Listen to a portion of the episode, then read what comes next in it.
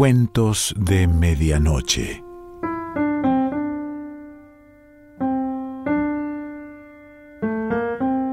El cuento de hoy se titula Bonaparte en San Miniato y pertenece a Anatole France.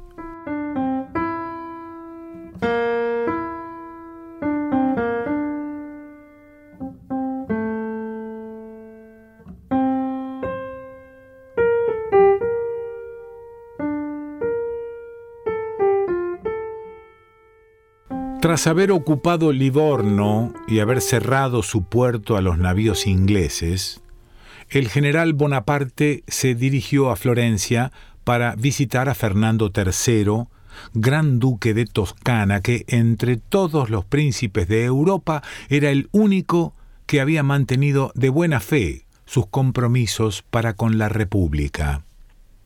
Como prueba de estima y confianza, fue sin escolta con su Estado Mayor.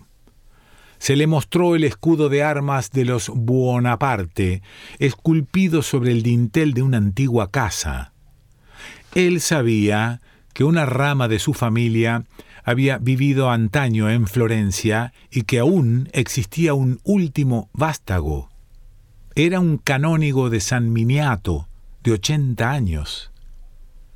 Pese a los asuntos urgentes, deseaba hacerle una visita.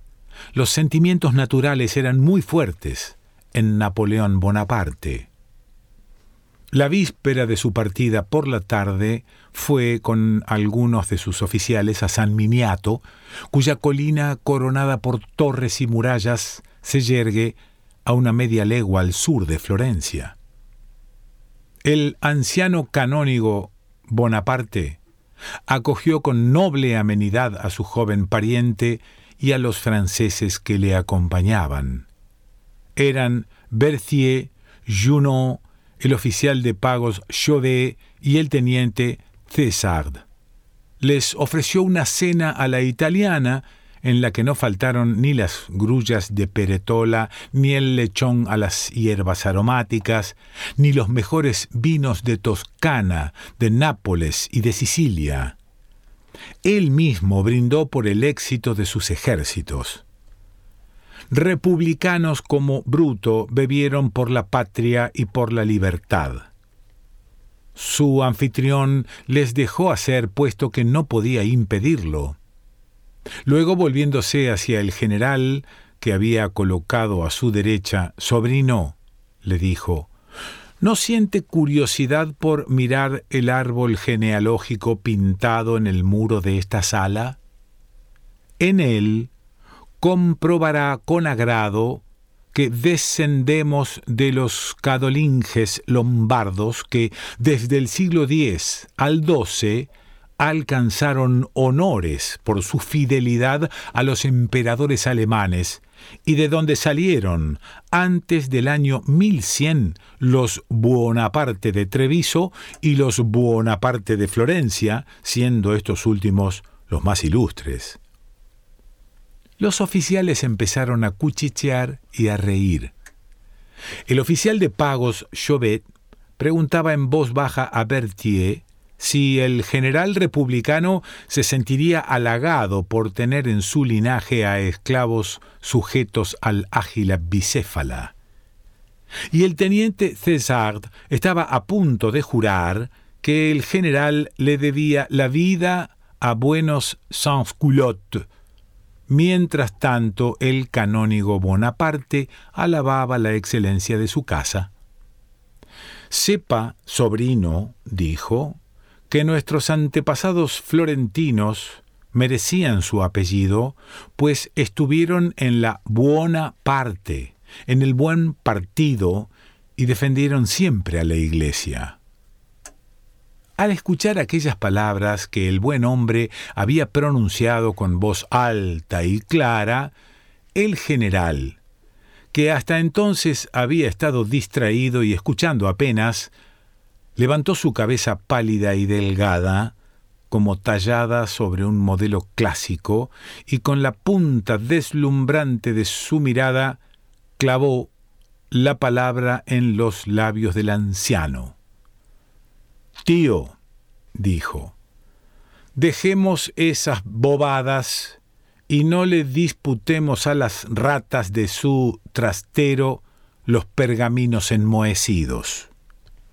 Y añadió con voz de bronce, mi única nobleza reside en mis actos, y data del 13 vendimiario del año cuarto, cuando abatí sobre las escalinatas de San Roque a las secciones monárquicas. Bebamos en honor de la República.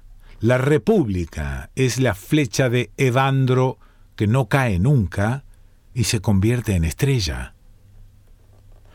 Los oficiales respondieron con una aclamación entusiasta. Incluso Berthier se sintió en aquel momento republicano y patriota. Junot exclamó que Bonaparte no tenía necesidad de antepasados, que le bastaba con haber sido nombrado caporal por sus soldados en Lodi. Bebieron mucho.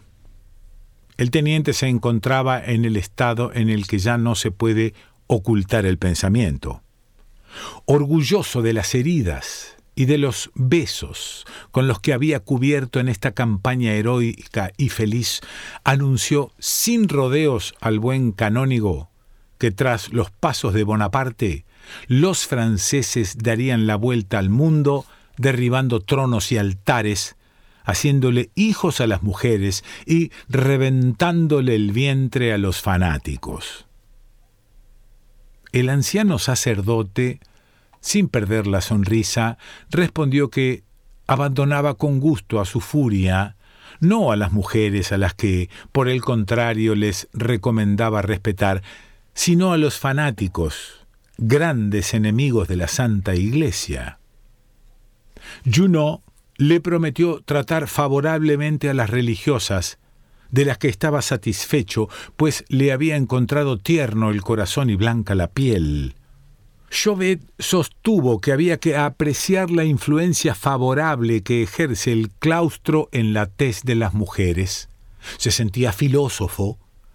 Desde Génova hasta Milán, dijo, hemos mordido bastante ese fruto prohibido. Uno se cree sin prejuicios, sin embargo, un pecho bonito resulta más bonito aún si está bajo una toca. Yo no reconozco los votos monásticos, pero admito que le concedo un valor especial al muslo de una novicia. Oh, contradicción del corazón humano. Va, va, contestó Berthier, qué placer hay en perturbar la razón y los sentidos de esas infortunadas víctimas del fanatismo.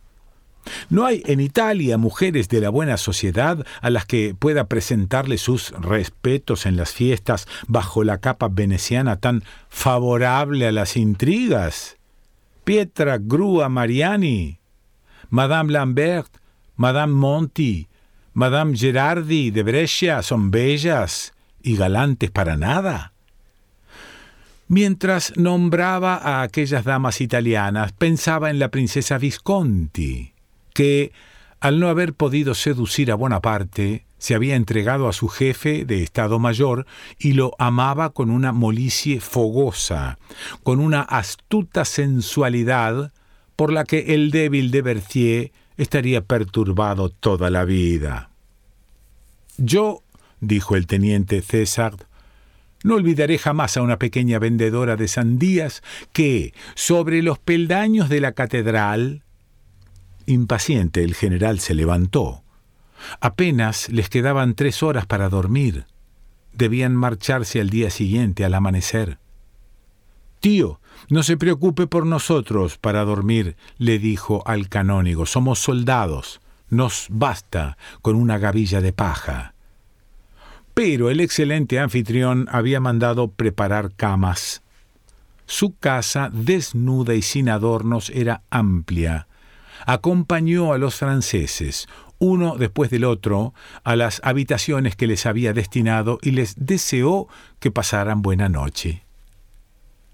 A solas en su habitación, Bonaparte se quitó la chaqueta, la espada, y escribió con lápiz una carta para Josefina, veinte líneas ilegibles en las que clamaba su alma violenta y calculadora. Luego, tras haber doblado el papel, se deshizo de la imagen de aquella mujer bruscamente como se cierra un cajón. Desplegó un plano de Mantua y eligió el lugar en el que reuniría sus fuerzas. Estaba totalmente concentrado en sus cálculos cuando oyó llamar a la puerta. Creyó que sería Berthier. Era el canónigo, que venía a pedir un momento de conversación. Llevaba bajo el brazo dos o tres cuadernos forrados de pergamino. El general miró aquellos papeles con expresión algo socarrona. No dudaba de que debía tratarse de la genealogía de los Bonaparte y preveía el origen de una inagotable conversación. Sin embargo, no mostró ningún tipo de impaciencia. Solo se ponía desagradable o colérico cuando quería. Y no tenía ninguna gana de desairar a su buen pariente, al contrario, deseaba resultarle agradable. Además, no se sentía molesto de conocer toda la nobleza de su familia ahora que sus oficiales jacobinos no estaban presentes para burlarse o para despertar sus picacias. Pidió al canónigo que se sentara. Este acercó una silla, depositó sus cuadernos sobre la mesa y dijo Sobrino, durante la cena he comenzado a hablarte de los Buonaparte de Florencia. Pero al ver la mirada que me lanzaste, comprendí que no era el lugar de extenderme sobre el tema. Me callé reservé para este momento lo esencial. Ruego que me escuche con atención. La rama toscana de nuestra familia produjo hombres excelentes, entre los que conviene mencionar a Jacopo di Buonaparte, quien, habiendo sido testigo del saqueo de Roma en 1527, escribió una crónica de este acontecimiento, y a Nicolo, autor de una comedia titulada La Vedova, que fue alabada como la obra de un nuevo Terencio. Pese a todo, no es de estos dos ilustres antepasados de quienes quiero hablarte, sino de un tercero que los eclipsa por su gloria como el sol borra las estrellas.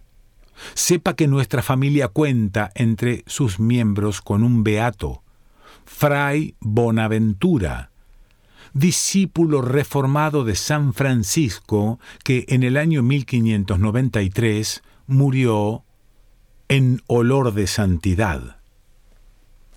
El anciano se inclinó al pronunciar aquel nombre. Luego prosiguió con un ardor que no se había esperado, ni de su edad ni de sus formas indulgentes.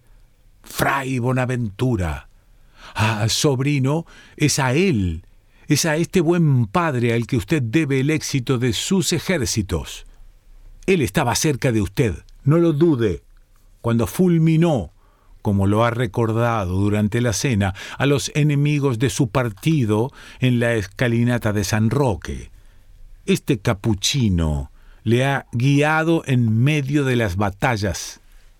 Esté seguro de que sin él no habría triunfado ni en Montenotte, ni en Milésimo, ni en Lodi. Las pruebas de su protección son demasiado evidentes como para no verlas. Y en sus éxitos reconozco un milagro del buen Fray Bonaventura. Pero lo que importa que usted sepa, sobrino, es que este santo hombre tenía sus planes, cuando, dándole ventaja sobre el mismo Bellier, le condujo de victoria en victoria hasta esta antigua mansión en la que descansa esta noche, bajo la bendición de un anciano. Y estoy aquí precisamente para revelarle esos planes. Fray Bonaventura quería que usted fuera informado de sus méritos, que conociera sus ayunos, sus austeridades, los silencios de un año entero que se imponía quería que usted tocara su cilicio, su cordón, y sus rodillas tan endurecidas por los escalones del altar que caminaba doblado como una seta. Con este fin lo ha traído a Italia, donde le preparaba la ocasión de devolverle favor por favor, pues sépalo, sobrino, si este capuchino le ha ayudado mucho, ahora puede usted por su parte serle de gran utilidad. Tras estas palabras, el canónigo posó la mano sobre los gruesos cuadernos que había en la mesa y respiró prolongadamente. Bonaparte esperó sin pronunciar palabra la continuación de aquel discurso que lo estaba divirtiendo. No había hombre más fácil de distraer. Después de resoplar, el anciano retomó la palabra. Sí, sobrino. Usted puede serle muy útil al bueno de Fray Bonaventura que, en su posición, tiene necesidad de usted. Aunque fue beatificado hace muchos años, sigue esperando aparecer en el santoral. El bueno de Fray Bonaventura languidece. Pero ¿qué puedo hacer yo, pobre canónigo de San Miniato, para procurarle el honor que le es debido? Su inscripción exige gastos que superan mi fortuna y los recursos del obispado. Pobre canónigo, pobre obispado, pobre ducado de Toscana, pobre Italia.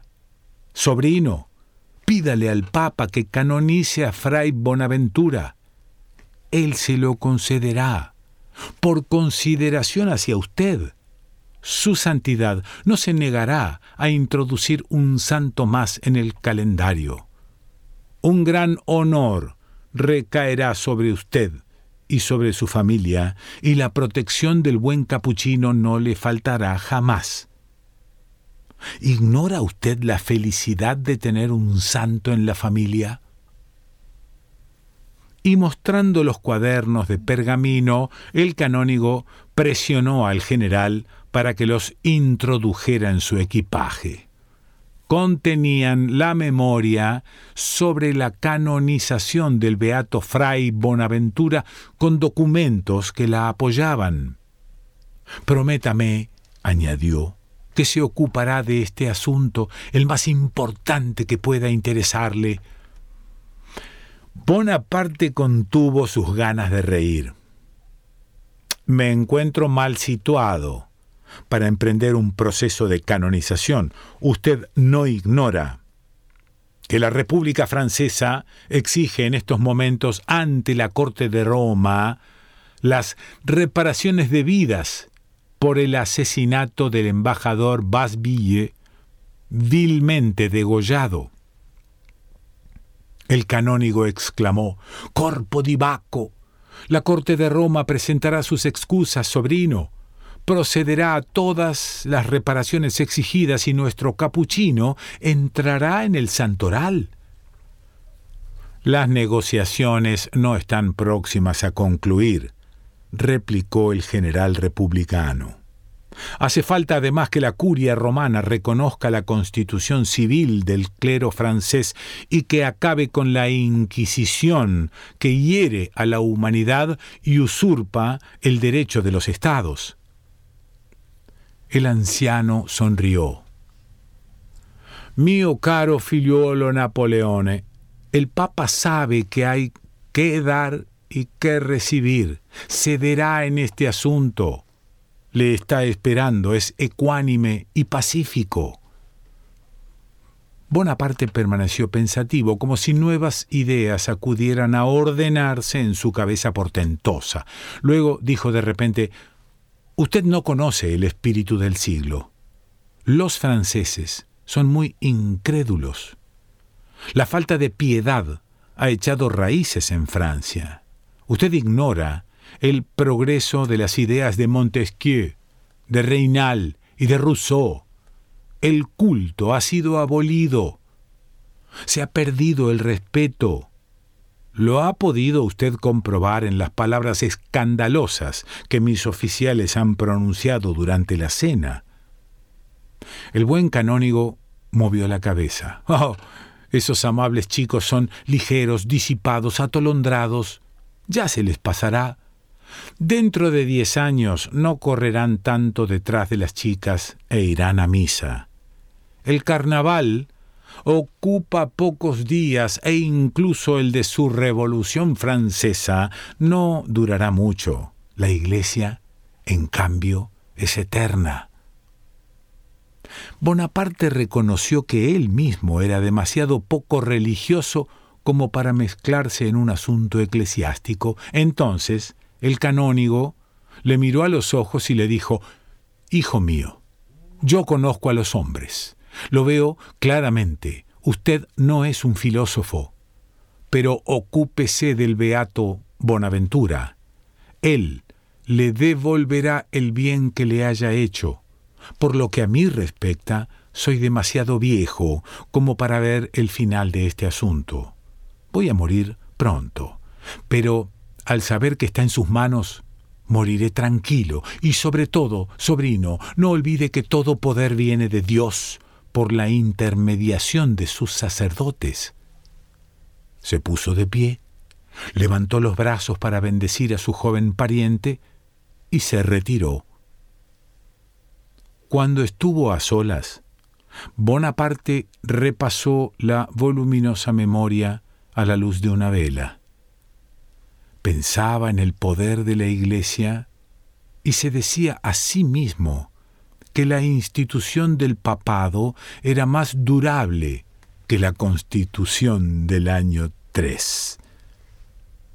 Llamaron a la puerta.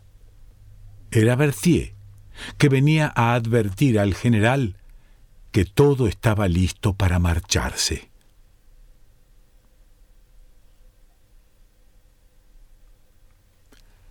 Anatole France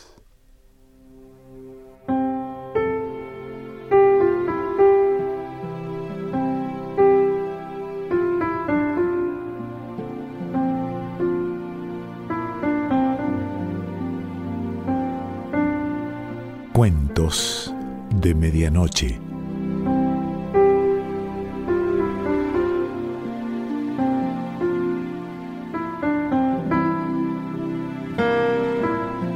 Selección Pancho Mondino. Idea y lectura Quique Pessoa.